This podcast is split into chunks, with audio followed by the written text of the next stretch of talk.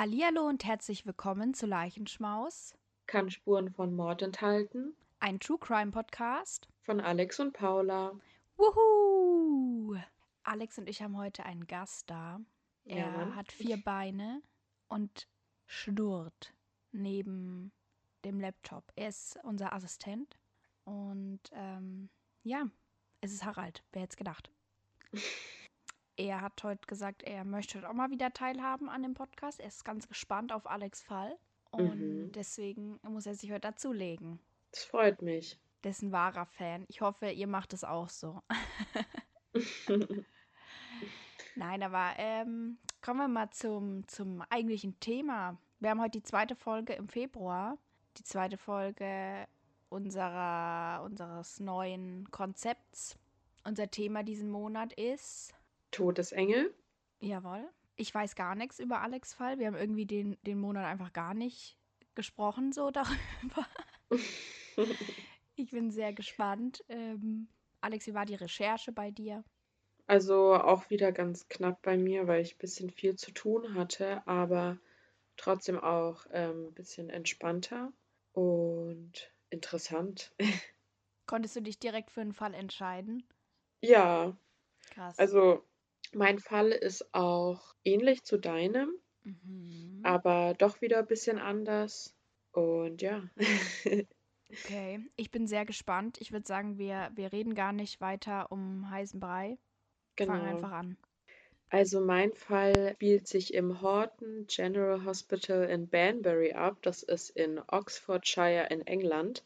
Und es ist bei mir keine Krankenschwester, sondern ein Krankenpfleger, also ein Mann. Und dieser heißt Benjamin Geen. Der war schon unter seinen Arbeitskollegen immer dafür bekannt, dass er ja immer Action haben will und spannende Momente erleben möchte. Ja, er hat sogar unter seinen Kollegen den Spitznamen Ben Elliot bekommen. Das ist eine Referenz zur Serienmörderin Beverly Elliot, die wir ne, aus Folge 21 schon kennen. Die war ja 1991 als Krankenschwester angestellt und hat eine Vielzahl von Patienten getötet. Und ja, den Spitznamen, den erhielt Ben, weil es sind ähm, Patienten gestorben in seiner Gegenwart und er hat sehr viele Patienten verletzt. Und das hat alles im Dezember 2003 angefangen und es hat auch ja leider drei Monate gedauert, bis man das alles ungefähr aufklären konnte. Das war dann im Februar 2004. Und in diesen drei Monaten haben viele Patienten, die eigentlich gar keine Vorerkrankungen hatten oder kaum Vorerkrankungen hatten, die halt einfach wegen einfachen Sachen zum Arzt gegangen sind, einen Atemstillstand erlitten und sind dabei fast gestorben, beziehungsweise unter anderem eben auch gestorben. Und keine von diesen Patienten hatte davor irgendwelche Atemprobleme oder Lungenerkrankungen.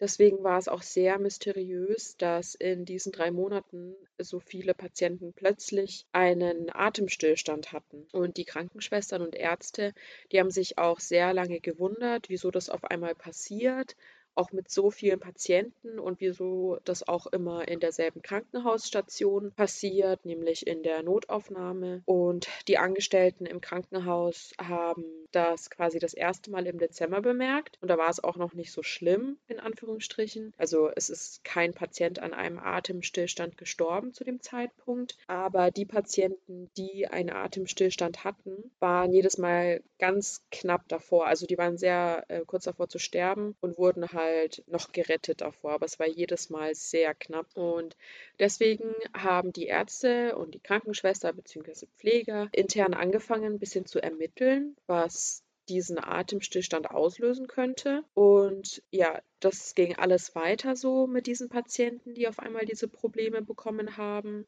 Auch wenn sie jetzt zum Beispiel nur wegen Bauchschmerzen gekommen sind oder weil eine Wunde genäht wurde. Äh, jedes Mal nach einer Behandlung ist es passiert, dass irgendwer einen Atemstillstand hatte. Und es hat eben gar keinen Sinn gemacht für die Krankenschwestern und die Krankenpfleger, weil ja, es war eben oft so, dass auch Patienten, die operiert wurden und auch wirklich schon deutlich auf dem Weg zur Besserung waren, ganz plötzlich einen Umschwung hatten, in denen ja, es ihnen plötzlich gar nicht gut ging. Und niemand im Krankenhaus hatte bisher so ein Verhalten auch so häufig gesehen. Und deswegen haben sie dann irgendwann angefangen, sich gegenseitig zu verdächtigen, dass da irgendwas, ja, irgendwer falsch arbeitet oder ja, irgendwelche Fehler macht, die halt nicht äh, vorkommen dürfen. Genau. Und als das Personal dann mit diesen internen Ermittlungen angefangen hat, ist aufgefallen, dass dieser plötzliche Atemstillstand immer bei, den, bei demselben Krankenpfleger auftritt. Und dieser Pfleger, der war Benjamin Geen. Benjamin Geen ist 1980 in Banbury geboren und er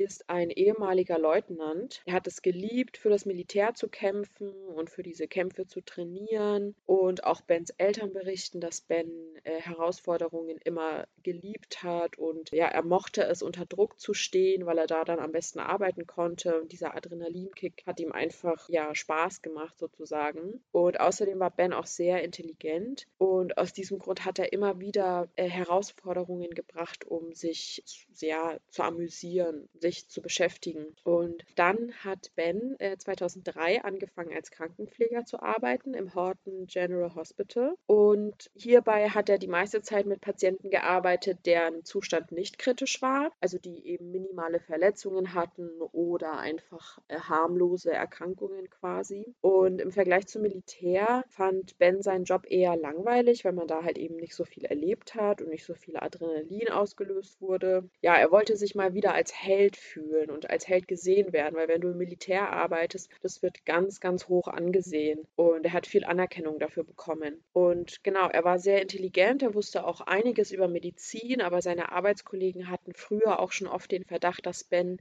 oft nur so täte, als wüsste er so viel. Ja, er hat ein sehr großes Selbstbewusstsein ausgestrahlt und stand auch immer den Ärzten bei kritischen Fällen im Krankenhaus sofort zur Seite. Er war sehr, sehr oft im Krankenhaus und es wirkte auch schon fast so, als wäre es eine Obsession von ihm. Er hat immer so viele Schichten wie möglich versucht zu übernehmen und wenn es mal zu super ernsten Situationen kam in der Notaufnahme, war er auch plötzlich immer da. Ja, die Krankenschwestern berichten auf jeden Fall, dass Ben immer so ein Strahlen in seinen Augen hatte, wenn es plötzlich Probleme gab und er dann da zur Seite äh, stehen konnte und dem Patienten helfen konnte.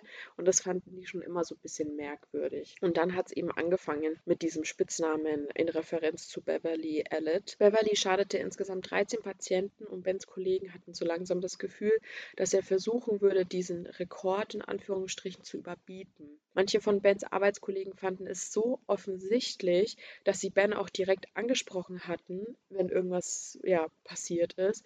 Aber Ben hatte jedes Mal eine Ausrede, nämlich dass er einfach nur danach strebt, den Menschen zu helfen. Und deswegen wäre er immer vor Ort, wenn irgendwas passiert. Und er meinte, er möge diese kritischen Patientenfälle, weil er es eben liebt, Menschen ähm, zu helfen und Menschen das Leben zu retten, weil er seinen Job als Pfleger einfach so sehr liebt. Manche Krankenschwestern hatten den Verdacht, dass Ben unter dem Hero-Syndrom oder dem eben Heldensyndrom leiden würde. Ähm, das gibt es anscheinend öfter im medizinischen Bereich oder auch im sozialen Bereich. Also Menschen, die unter diesem Syndrom leiden, die erfreuen sich daran oder etwas zu stark daran, wenn sie Menschen helfen können, vor allem wenn sie eben in sehr kritischen oder lebensgefährlichen Situationen sind und versuchen oft selber gefährliche Situationen auszulösen, um diese Anerkennung zu kriegen oder diesen Adrenalinschub einfach zu bekommen. Und bei Ben sah es eben so aus, als würde es ihm Spaß bereiten, Menschen zu retten, aber auch fast sie zu töten. Ben äh, hat die Patienten mit Medikamenten in diesen Atemstillstand getrieben. Und da gibt es nämlich verschiedene Medikamente, die so einen Atemstillstand auslösen können. Also wenn die äh, äh Dosis zu stark war oder äh, unpassende Medikamente Medikamente verabreicht wurden. Und das sind, das ist einmal Insulin, Muskelentspanner und Sedativa. Also das wird oft bei Schlafstörungen oder Angstzuständen verwendet. Genau, erstmal dazu. Wir sind jetzt in dem Fall an dem Punkt angelangt, dass quasi immer mehr Patienten einen Atemstillstand erleben, aber es ist noch keiner gestorben. Und Ben wird zwar von vielen Arbeitskollegen verdächtigt, dass er was damit zu tun hat, aber viele andere Arbeitskollegen verteidigen ihn ihn auch, weil Ben bis jetzt jeden Patienten vor dem Tod retten konnte. Also man konnte gar nicht fest irgendwie was sagen, was da passiert. Es hatten nur manche immer einen Verdacht und manche andere haben ihn halt total verteidigt, weil sie ja ihn super als Pfleger fanden, sagen. Die Kollegen, die Ben verteidigten, waren der Meinung, er sei ein sehr engagierter Krankenpfleger, äh, weil er ja auch immer so viele Schichten übernommen hat und eben sehr viele Menschen gerettet hat und viele Patienten Ben auch mochten. Auf die Patienten wirkte Ben sehr sympathisch und charismatisch, weil sich auch viele Menschen einfach bei ihm sehr wohl gefühlt haben. Und einer von diesen Patienten war zum Beispiel auch Harold Boss. Dieser war 65 Jahre alt und hatte äh, tatsächlich auch eine chronische Lungenerkrankung. Und Harold ist aber wegen einem anderen Check-up ins Krankenhaus gegangen und nicht wegen der Lungenerkrankung. Und das war auch quasi schon länger diagnostiziert mit seiner Lunge. Und er hatte auch immer wieder Probleme mit dem Atem und dem Husten. Aber es war jetzt noch nie so schlimm, dass er äh, fast daran gestorben wäre oder so. Das hatte er noch nie davor. Und Harold wollte sich untersuchen lassen. Dabei hat er Ben als Pfleger bekommen. Und kurze Zeit nach seiner Untersuchung hat Harold einen sehr, sehr schlimmen Husten bekommen, der immer schlimmer und schlimmer geworden ist. Jeder, der so eine medizinische Ausbildung hat, der würde in diesem Moment wissen, dass Harold hätte künstlich beatmet werden sollen, weil er ja eben diese Lungenprobleme hat. Und das macht man im Krankenhaus anscheinend bei solchen Hustenanfällen dann, wenn die Lunge nicht ähm, die Kapazität dafür hat, quasi, dass man dann künstlich beatmet. Ja, das ist halt nicht passiert. Und nur ein paar Minuten nach der Behandlung von Ben ist Harold kollabiert und hatte einen Atemstillstand. Harold konnte zum Glück nochmal gerettet werden, aber das medizinische Personal war sehr verwirrt, weil das eigentlich nicht hätte passieren sollen. Also eigentlich hätte Ben wissen müssen, wie er richtig reagieren soll in dem Moment. Also er hat ihn zwar noch gerettet, aber es war sehr, sehr knapp. Es war auch eher eine Routineuntersuchung bei Harold, weil es ihm ja eigentlich auch gar nicht so schlecht ging. Und innerhalb von kürzester Zeit wäre er fast gestorben. Und das war alles sehr merkwürdig. David Long war ein weiterer Patient. Er war 53 Jahre alt, und auch noch in einem guten und fitten Zustand. Aber nach einer kurzen Behandlung von Ben erlitt er auch ein Atemstillstand. Das war genauso bei David Nelson, der war 77 Jahre alt, für sein Alter auch topfit und nachdem er von Ben behandelt wurde, genau dasselbe, wieder ein Atemstillstand. Nach dem Atemstillstand von David Nelson haben die Krankenschwestern ihm Blut abgenommen, um zu sehen, ob da, ob ihm irgendwas verabreicht wurde und tatsächlich war es auch so. David Nelson hat Sedative verabreicht bekommen oder ein Sedativum. Um genauer zu sein, war es äh, Midazolam dieses Medikament wurde ihm aber nicht verschrieben, also noch nie. Deswegen war das total komisch, dass er es auf einmal in seinem System hatte. Aber das Personal konnte da immer noch nicht wirklich was machen. Sie hatten keine richtigen Beweise, sie wussten nicht, was wirklich abging und deswegen ja, sind sie dem auch nicht weiter nachgegangen. Robert Robinson, ein 51-jähriger Mann, kam ins Krankenhaus, weil er eine Flasche Gin getrunken hatte und zusätzlich auch sehr viele Schmerzmittel eingenommen hatte. Also ihm ging es sehr, sehr schlecht. Er konnte aber noch normal atmen, als er ins Krankenhaus kam. Und nach einer kurzen Behandlung mit Ben hat er aufgehört zu atmen. Also wieder ein Atemstillstand. Robert konnte hier auch noch gerettet werden und kurze Zeit später wurde er vom Personal befragt. Und in dieser Befragung meinte er, dass er sich noch daran erinnert, mit Ben gesprochen zu haben und dass es sehr schwer zu erklären ist, was Ben gemacht hat, aber er wäre sehr froh, dass es endlich vorbei ist und dass es ihm wieder besser ging. Also wieder nichts Festes. Die wissen nur, dass irgendwas passiert ist. Und zum Glück haben diese erwähnten Patienten auch die Atemstillstände überlebt. Jetzt kommen wir ja zu weiteren Patienten. Eine sehr glaubhafte Zeugin nämlich ist Herlene Robert. Sie ist eine 67 Jahre alte ehemalige Krankenschwester, die ins Krankenhaus gekommen ist, weil sie ihre Schulter ausgekugelt hatte und sonst eben keine anderen Beschwerden hatte. Der zu behandelnde Arzt hat sie ganz kurz alleine gelassen, also ist Ben in ihr Zimmer, um zu schauen, ob er ihr irgendwie weiterhelfen kann. Da erklärte Herlene, dass sie sehr starke Schmerzen hatte und fragte, wann der Arzt denn wieder auftauchen würde. Und da entdeckte Ben, dass Herlene Morphin verschrieben bekommen hat gegen die Schmerzen Schmerzen. Also schlug er vor, ihr das Morphin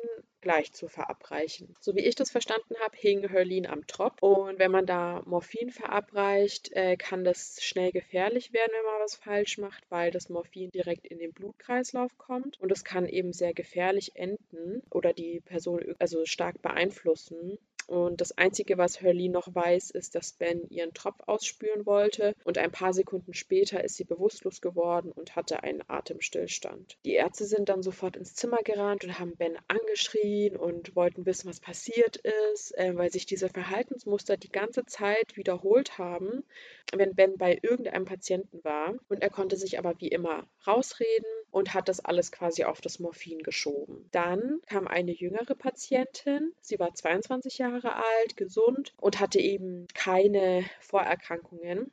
Und ein paar Minuten später, nachdem Ben sie behandelt hatte, hatte sie einen Atemstillstand. Das ging so weit, dass die Krankenpfleger und Schwestern sich echt sehr starke Sorgen gemacht hatten, weil sie ja irgendwo den Verdacht hatten, dass Ben was damit zu tun hat äh, und Ben sogar auch Witze darüber gerissen hat, dass er irgendwie verflucht sein müsste oder so, weil das immer in seiner Gegenwart passiert und niemand wusste, wie man, also ja, was man machen soll oder wie man, wie man das herausfinden kann, ob Ben wirklich dafür verantwortlich ist oder nicht. Ein Patient war John Thornburn. Er war so um die 60 Jahre alt und wie alle anderen auch hatte er keine Vorerkrankungen. Und nachdem Ben ihn behandelte, ist John für sechs Tage in ein Koma gefallen und konnte sich nach diesem Koma nicht richtig regenerieren und ist dann später 2009 dann auch gestorben. Anthony Bateman, ein weiterer Patient, den Ben umgebracht hatte, der kam wegen einer ganz normalen Routineuntersuchung ins Krankenhaus und ja, er war gesund und kurz nach der Behandlung von Ben hatte er einen Atemstillstand und ist direkt daran gestorben. Das, der nächste Patient war David Only. Er war ein 77-jähriger Mann mit Herzproblemen und Diabetes. Er kam an den Tropf und hat Insulin verabreicht bekommen und alles lief super bei seiner Krankenschwester aus der Nachtschicht. Die Krankenschwester hat sich notiert, dass alles gut war bei der Übergabe zur Tagesschwester oder zum Tagespfleger und in diesem Fall war der Pfleger Ben und innerhalb von 35 Minuten in der Behandlung hat er einen Atemstillstand erlitten. Und die Schwestern konnten David kurz retten. Er schilderte grob, was passiert ist und starb aber kurze Zeit später an den Folgen des Atemstillstands. Und die Schwestern glauben, dass David Madazolam verabreicht bekommen hat. Also dieses Medikament, was auch für Depressionen oder Angstzustände verabreicht wird. Und das Merkwürdige ist eben, dass David gar keine Anzeichen von Angst oder depressiven Verstimmungen gezeigt hat, dass er sowas verabreicht bekommen könnte. Also der war ruhig, dem ging es gut. Es war ja auch eine normale Untersuchung. Alles davor lief ja super bei der Nachtschwester. Deswegen ja, waren, waren sie sehr verwirrt. Und da wurde Ben wieder sehr stark verdächtig von den Krankenschwestern, weil das alles, das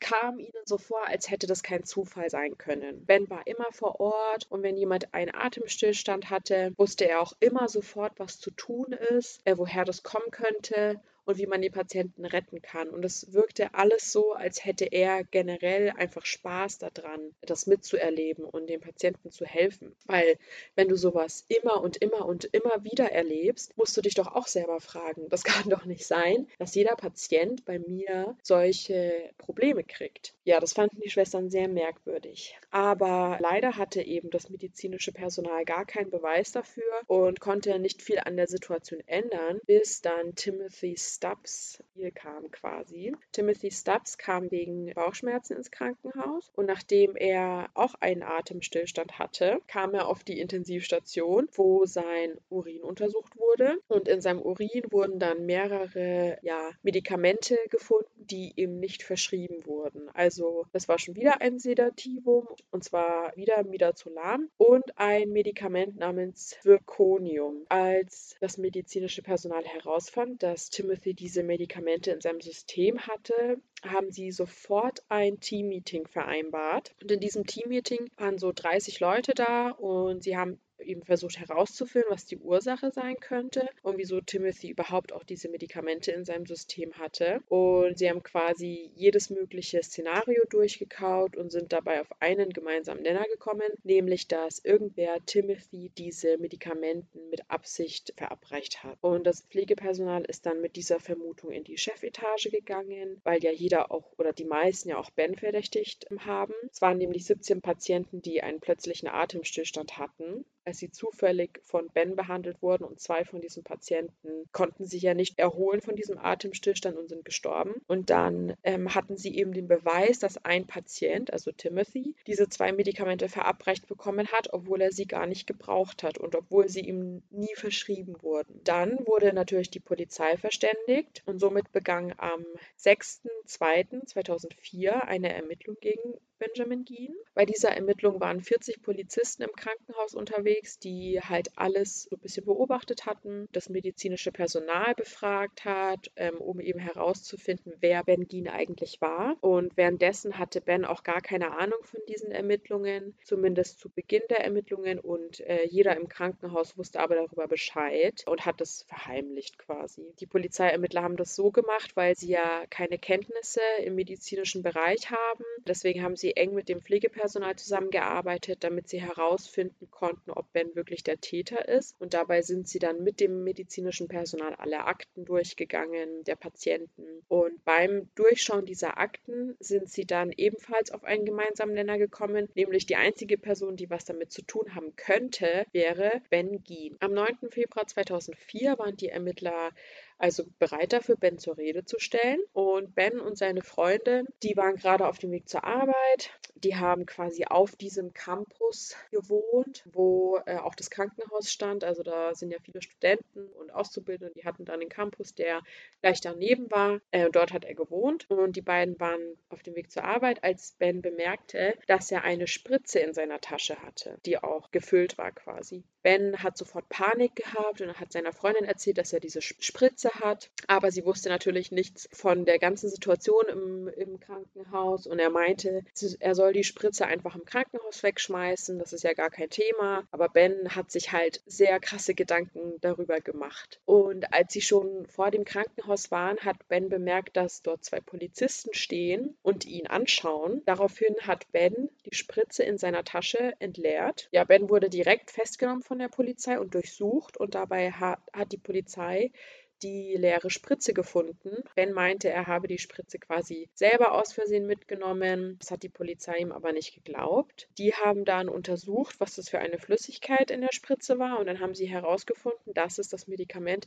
Viconium war. Und das Ding ist, dass Ben mit dieser Spritze eigentlich noch nichts Illegales gemacht hatte, weil er ja dort auf dem Campus wohnt und es ist auch normal, also es passiert mal, dass das Pflegepersonal aus Versehen mal was mitnimmt oder sowas. Ja, aber dadurch, dass er so panisch geworden geworden ist und die Spritze auch entleert hat und so viele Patienten diese Atemstillstände hatten mit demselben Medikament, wurde er natürlich noch mehr verdächtigt. Daraufhin wurde er festgenommen, weil er wegen zwei Morden verdächtigt wurde und auch wegen Körperverletzung von 15 anderen Patienten. Und Ben hat das natürlich alles abgestritten und bei der Befragung erzählt, dass er die meisten medizinischen Fälle langweilig findet und er die kritischen viel interessanter findet, weil er die Menschen gerne rettet und was Gutes Gutes tut. Ja, er hat halt versucht, sich rauszureden und auch die Beamten mit medizinischen Fachbegriffen zu verwirren. Aber dadurch, dass die Polizisten ja eine Zeit lang im Krankenhaus gearbeitet haben und sich die Akten angeschaut haben, kannten die sich ein bisschen besser aus und die Taktik hat quasi nicht funktioniert von Ben. Laut Ben waren das alles nur Zufälle und weil er so viele Schichten übernommen hat, die letzten Monate war es quasi wahrscheinlicher, dass er bei solchen kritischen Patienten die Behandlung übernehmen würde oder miterleben würde, dass Patienten im kritischen Zustand fast sterben. Und auch Bens Verteidigungsteam versuchte damit zu argumentieren, dass die Polizeiermittlungen viel zu kurz waren und die Polizisten gar nicht richtig ermitteln konnten, wer noch alles in das Motiv passen würde. Aber in solchen medizinischen Umständen muss schnell gehandelt werden. Und statistisch gesehen ist es auch eher unwahrscheinlich, dass so viele Patienten diesen plötzlichen Atemstillstand in drei Monaten bei demselben Krankenpfleger haben. Und dadurch, dass die Patienten beim Arzt in einem sehr verletzlichen Zustand sind immer und dem äh, medizinischen Personal sehr viel vertrauen, können diese ja auch nichts dagegen sagen, wenn, wenn sie behandelt und wenn ihnen Medikamente verabreicht weil die Patienten, die denken ja, dass er sich auskennt, dass er ihnen was Gutes tun will und sie vertrauen ihm. Ben wurde dann im Oxford Crown Court, also im Oxford Crown Gericht, angeklagt. Im Gericht wurde dann argumentiert, dass Ben eben mit Absicht diese Atemstillstände ausgelöst hat und somit mit Absicht zwei Patienten getötet hat und 15 verletzt hat. Und sie argumentieren, dass es ihm auch Spaß machte, weil Ben, also nach Bens Kollegen hatte er ja immer diesen glücklichen Blick in seinem Gesicht, wenn ein Patienten einen Atemstillstand hatte und er ihn retten konnte. Und ich meine, klar, als Arzt, wenn du jemanden rettest, ist das natürlich super und dann freust du dich. Aber das war halt ein anderer Blick. Also es war nicht reine Freude, weil er den Patienten gerettet hat, sondern es war so, es kam einfach jedem sehr merkwürdig vor, der diesen Blick gesehen hat. Ich kann das nicht beschreiben, aber es hat sehr anders gewirkt einfach, diese Freude bei ihm. Also nicht, nicht, weil er den Patienten gerettet hat, sondern einfach, weil er diesen Adrenalinkick gefeiert hat. So kam das eben rüber. Zusätzlich gab es zu der Zeit auch mehrere Beweise dafür, die auch die Jury dann schnell überzeugt hat. Und am 18. April 2006 wurde Benjamin Geen für zwei Morde und der schweren Körperverletzung von 15 weiteren Patienten verurteilt. Im Mai, also am 9. Mai 2006, als Ben 25 Jahre alt war, bekam er 17 Mal Leben lebenslang mit der Empfehlung, dass er mindestens 30 Jahre im Gefängnis sein muss, bevor er eventuell dann ähm, auf Bewährung raus könnte. Und Ben behauptet, auch immer noch, er wäre unschuldig. Und 2009 hat er nochmal ein Anwaltsteam beauftragt, sich den Fall nochmal anzusehen. Und dabei hat Mark McDonalds, also ich glaube, das war der Anwalt, die These aufgestellt, dass diese ganzen Umstände quasi so manipuliert wurden,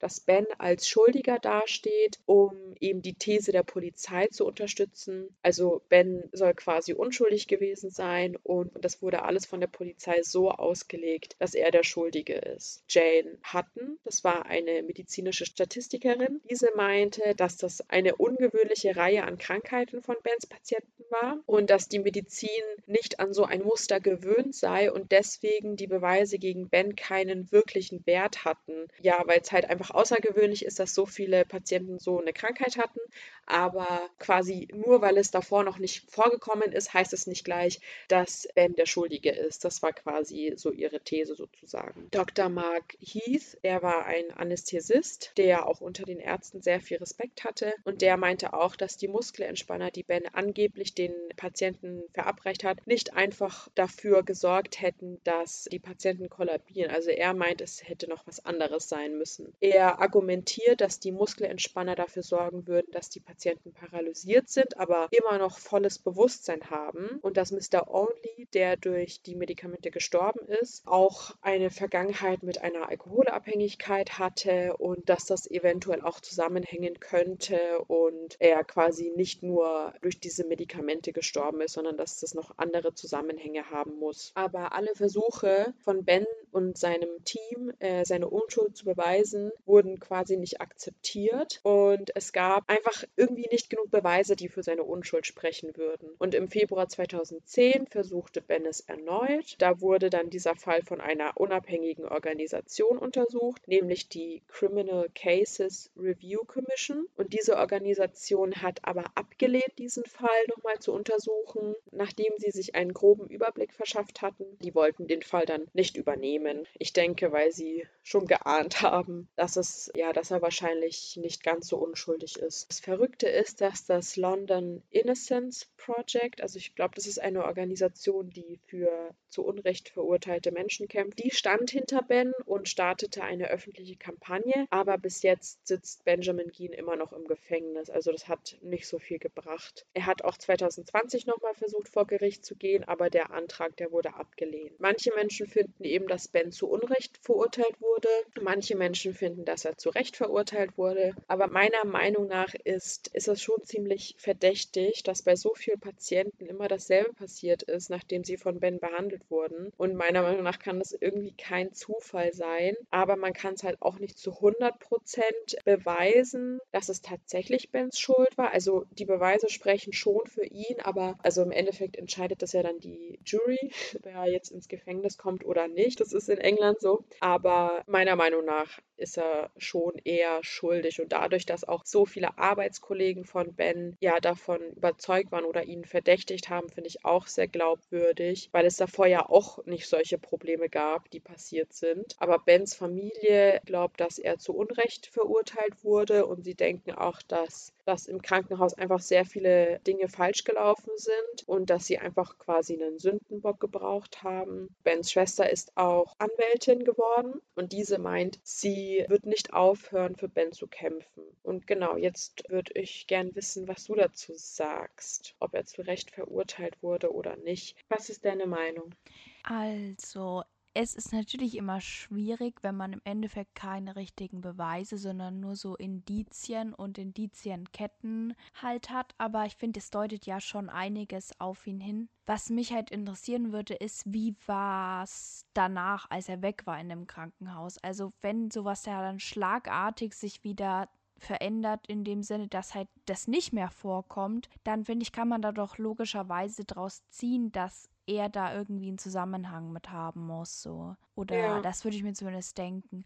Und außerdem diese Spritze, die er da auch hatte, die er aus Versehen mitgenommen haben will, so oder halt vergessen haben will, das äh, macht für mich keinen Sinn. Sowas passiert einem nicht. Also kann mir nicht vorstellen, dass. Und dass er sie dann halt panisch ausleert und so. Ja, genau. Und ich kann mir halt nicht vorstellen, dass man eine Spritze aus Versehen mal in die Hosentasche steckt, so. Warum sollte das vorkommen, so? Deswegen, also ich glaube schon, dass er halt der Täter ist und dass er es halt nicht zugeben will. Vielleicht hat er auch einen Grund dafür, vielleicht hat er schon, hat er mehr Leute umgebracht, bei denen es vielleicht nicht aufgefallen ist oder so. Oder er will einfach nicht so dastehen, weil er will ja auch eben dieser so Helfer sein und will ja als der Gute ja. dastehen. Und da kann man natürlich nicht zugeben, dass man da mit Absicht Menschen geschadet hat, weil das würde ja nicht in sein Bild von sich selber reinpassen, was er da aufrechterhalten möchte. Ja, ich finde ganz gruselig irgendwie. Und ich finde, was du gleich am Anfang gesagt hast, dass sein Spitzname von Beverly Elliot abgeleitet war, so, finde ich irgendwie voll krank. Und auch, dass man da dann so Witze gemacht hat oder so voll. am Anfang. So, man hätte direkt irgendwas machen sollen. Und ich finde es einfach unangemessen. So, ich finde das irgendwie, ich weiß nicht, ich glaube, ich konnte jetzt da nicht drüber lachen in dem Moment und so, haha, ja, du bist so wie Beverly Elliot, so nach dem Motto, weil die Frau hat mehrere Kinder getötet und äh,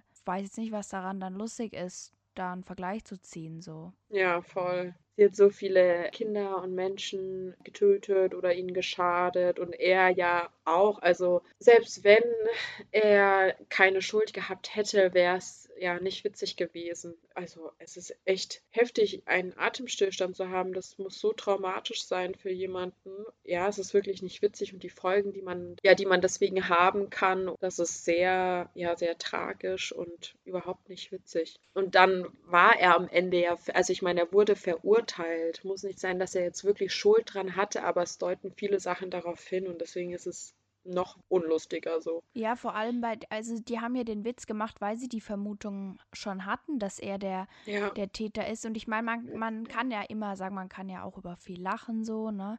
Aber ich weiß nicht, es muss doch auch immer, muss ja auch immer angemessene Situation dafür sein. Und ich weiß nicht, ich finde jetzt die Vorstellung da nicht so witzig irgendwie. Aber was ich ganz seltsam fand, war, du hast, glaube ich, gesagt, dass er 17 Mal lebenslänglich bekommen hat. Mhm. Und das gibt es ja in Großbritannien und in Amerika und so.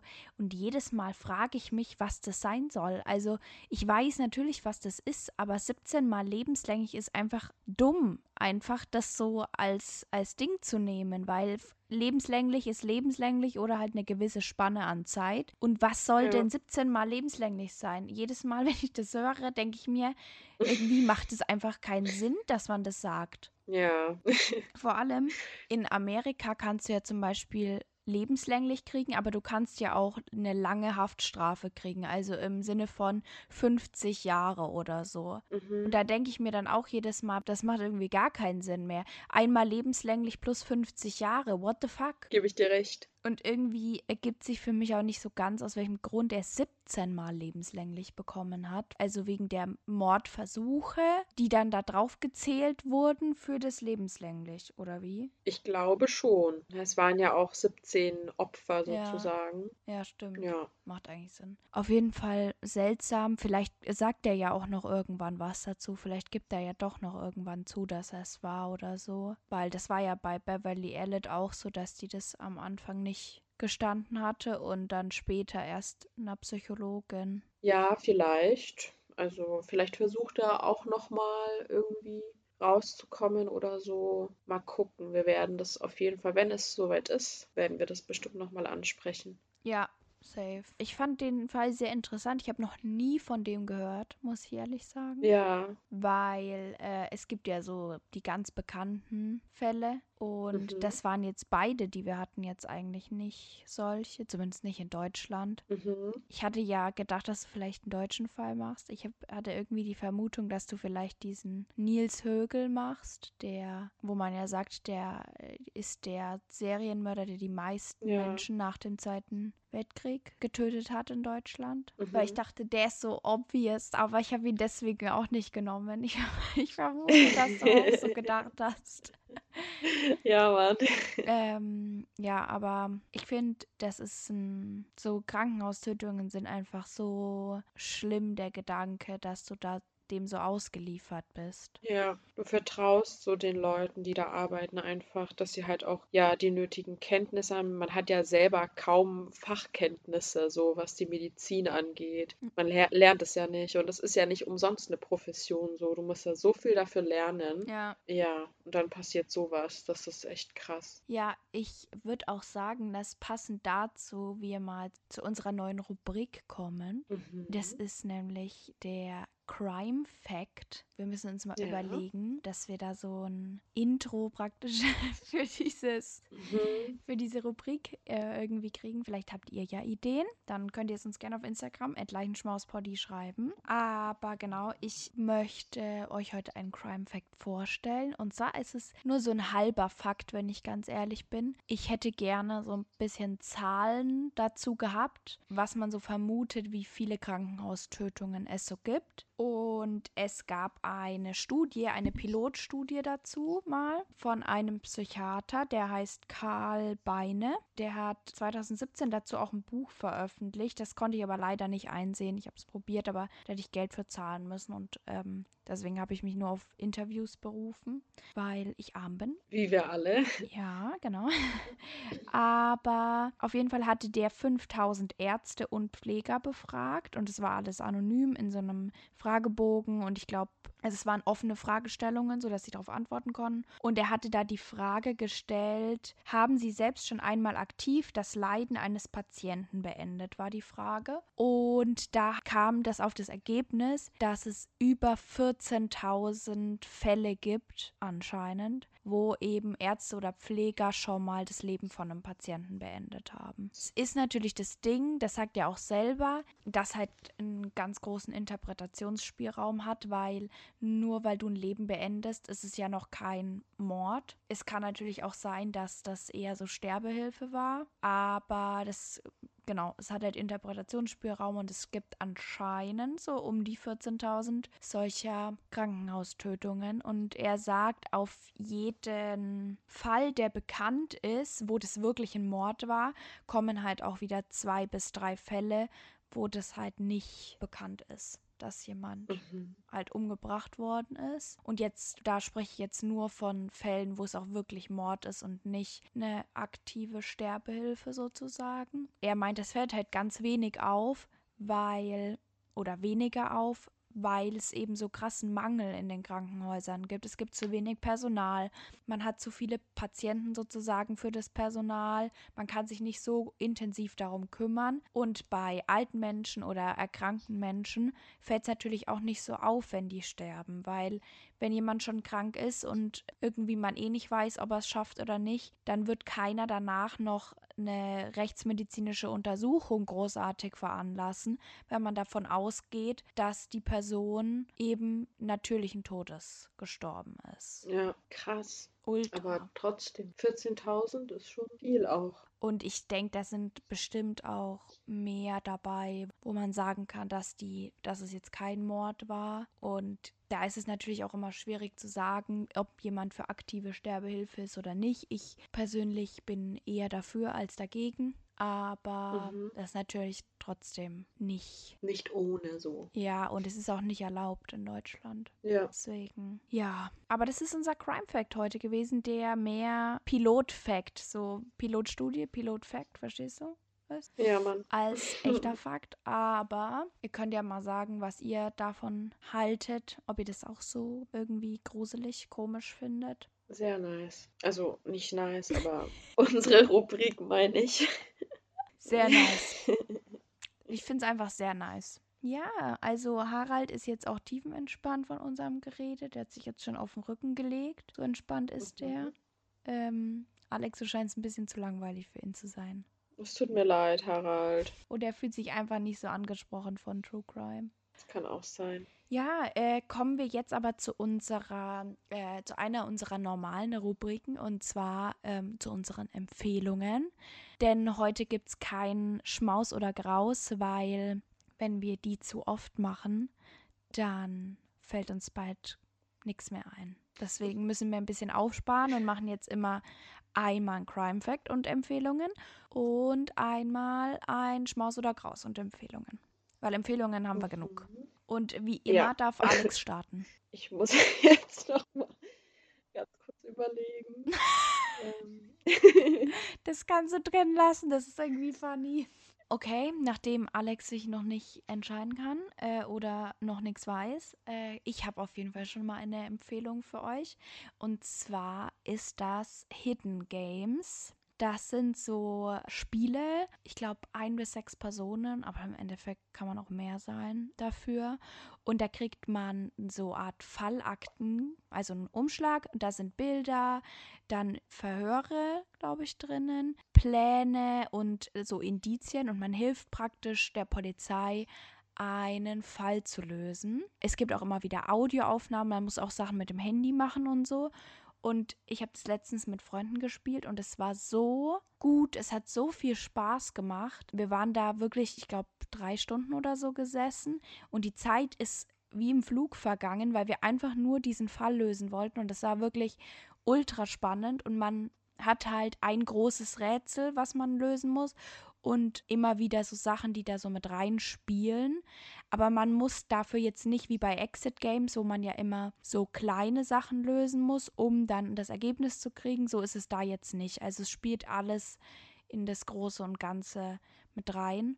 Und es hat auf jeden Fall sehr viel Spaß gemacht. Ich glaube, es kostet so um die 22 Euro. Genau, aber ist auf jeden Fall den Kauf wert für so einen coolen Abend. Und ich glaube, wenn man jetzt vorsichtig ist und vielleicht äh, ein, zwei Sachen kopiert oder so, dann kann man das auch gut nochmal weitergeben an nice. Freunde. Also das hat echt Spaß gemacht. Wir haben den Weihnachtsfall gemacht und ich möchte aber jetzt dann demnächst nochmal ein anderes holen und nochmal mit Freunden spielen, weil das war echt cool. Kann ich echt nur empfehlen. Nice Empfehlung. Ich weiß nicht. Meine Empfehlung ist, glaube ich, nicht so nice wie deine aber mir fällt jetzt auf die Schnelle nichts ein außer das, weil in letzter Zeit, ja, habe ich immer nicht so nice Tage gehabt einfach. Ich war so, ja, irgendwie nicht so gut gelaunt und viele Stimmungsschwankungen und so. Und ich bin aber eine Person, die ungern über sowas spricht. Und deswegen ist meine Empfehlung, wenn ihr nicht über irgendwelche Dinge sprechen könnt, gut, die euch bedrücken, dann schreibt sie auf, weil das mache ich nämlich momentan die ganze, also mache ich immer wieder mal, weil jetzt gerade ein bisschen öfter, dass ich meine Gedanken aufschreibe und das alles sammle. Das empfehle ich auch immer wieder anderen Freunden. Ja, weil es danach einem einfach irgendwie besser geht und äh, ja, so ging es mir jetzt auch immer wieder, dass ich alles irgendwie so aufgeschrieben habe und ich konnte alles rauslassen. Und mir ging es danach auch immer wieder besser, ohne dass ich, wie sage ich das, groß jemand anderen quasi damit belasten musste oder so, weil ich einfach für mich alles einfach so aufschreiben wollte, wie ich es denke und wie ich es sagen würde. Und ja, genau, das ist meine Empfehlung. Schreibt eure Gedanken auf. Ja, das ist eigentlich eine gute Empfehlung. Hauptsache aus dem Kopf raus erstmal die Gedanken. Finde ich auch immer Genau. ganz gut. Ich fand es übrigens gerade extrem respektlos von Harald, der sich, während du hier geredet hast, einfach seinen Speck am Bauch geputzt hat. Und ich habe ihn so schmatzen hören. Dankeschön, Harald. Kleiner Arschi. Ich will noch kurz was äh, Lustiges erzählen. Das ist mir gerade eingefallen. Und zwar bin ich ein kleines TikTok-Opfer. Und ja, vielleicht kennt ihr es. Man ist einmal Mhm. drauf und man kommt auch erstmal nicht mehr runter. Und ich schaue ähm, gerade immer wieder so BookTok-Videos. Ich kann mich zwar mit vielen Sachen nicht so identifizieren, weil ich zum Beispiel keine äh, so Romance-Bücher lese, aber einfach ein bisschen Inspiration zu kriegen. Und es gibt ja auch Buchhandlungen, die so Videos machen. Und letztens gucke ich so ein, so ein Video, wo, wo so jemand, äh, also wo so eine Buchhandlung halt Leute gefragt hat, was sie eingekauft haben. Und ich schaue das so ganz entspannt und dann sehe ich einfach, dass es die Oma von meinem Freund ist in dem Video. Was? Ja, und sie hat halt Ist ja witzig. sau süß und sie hat halt für ihre Enkelin, also andere Enkelin, äh, Cousine von meinem Freund, hat sie halt äh, Geburtstagsgeschenke gekauft und sie war so süß und ich habe mich irgendwie voll gefreut, habe es direkt meinem Freund gezeigt und seiner Schwester und sowas und dann hat sie auch gesagt, ja, ja, ich weiß, ich wurde heute, äh, da wurde ich heute gefragt und dann habe ich da einfach mal mitgemacht und so und war voll süß und alle in den Kommentaren haben auch seine Omi voll gefeiert und das hat mich so glücklich gemacht. Mega süß. Ja, voll. Ja, das fand ich sehr, sehr cute. Hatte ich jetzt gerade das Bedürfnis, das zu erzählen. Ja, sehr nice. Okay, äh, und da wir jetzt so ein schönes Ende haben und jetzt auch einfach nichts mehr zu sagen habe, ich habe ein bisschen Hunger. Wir haben jetzt gerade halb eins und äh, ich habe vorhin nur so einen kleinen Schoki, so ein kleines Schoki-Stückchen gegessen. Und deswegen Ja. möchte ich jetzt äh, in die Mittagspause gehen, sozusagen. Ja, die, die Folge hier kommt am 26.02. raus, denke ich. Und zwar auf Spotify, Amazon Music und auf iTunes. Und wenn ihr wollt, dann folgt uns gerne auf Instagram, Leichenschmauspoddy. Schreibt mal eure Gedanken dann zu dem Fall in die Kommentare unter den Bildern, die Alex posten wird. Und ich würde sagen, wir hören uns. Tschüssi. Ciao.